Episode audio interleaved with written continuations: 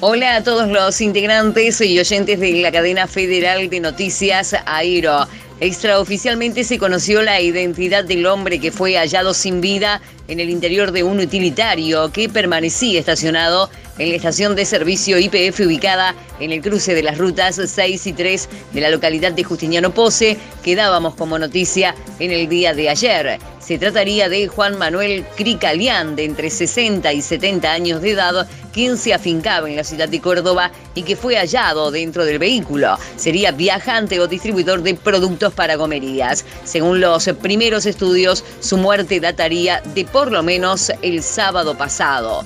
Una triste y trágica noticia nos llega desde Marcos Juárez, pasada las 18 horas del día lunes 17 de septiembre, bomberos voluntarios de Marcos Juárez son alertados por un accidente que había ocurrido en las vías férreas a 5 kilómetros de la ciudad. Cuando llegaron al lugar ya tenían la noticia que uno de los maquinistas se había caído y que su estado de salud era reservado. Por lo que cuentan, habría tenido una descompostura al salir de la cabina, lo que le produjo la caída. Su compañero recién se dio cuenta unos metros adelante, ya que pensó que había salido a hablar por teléfono.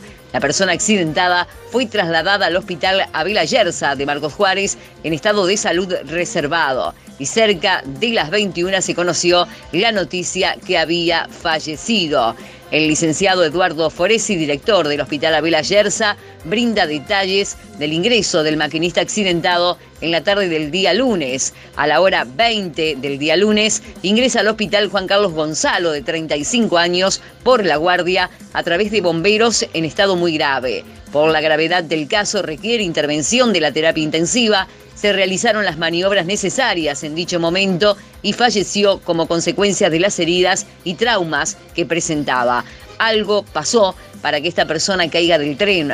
Al hospital ingresó con vida. Era oriunda de Tucumán y vivía en la ciudad de Marcos Juárez. Informó Natalia Garabaglia de FM Tradición Noetinger, provincia de Córdoba.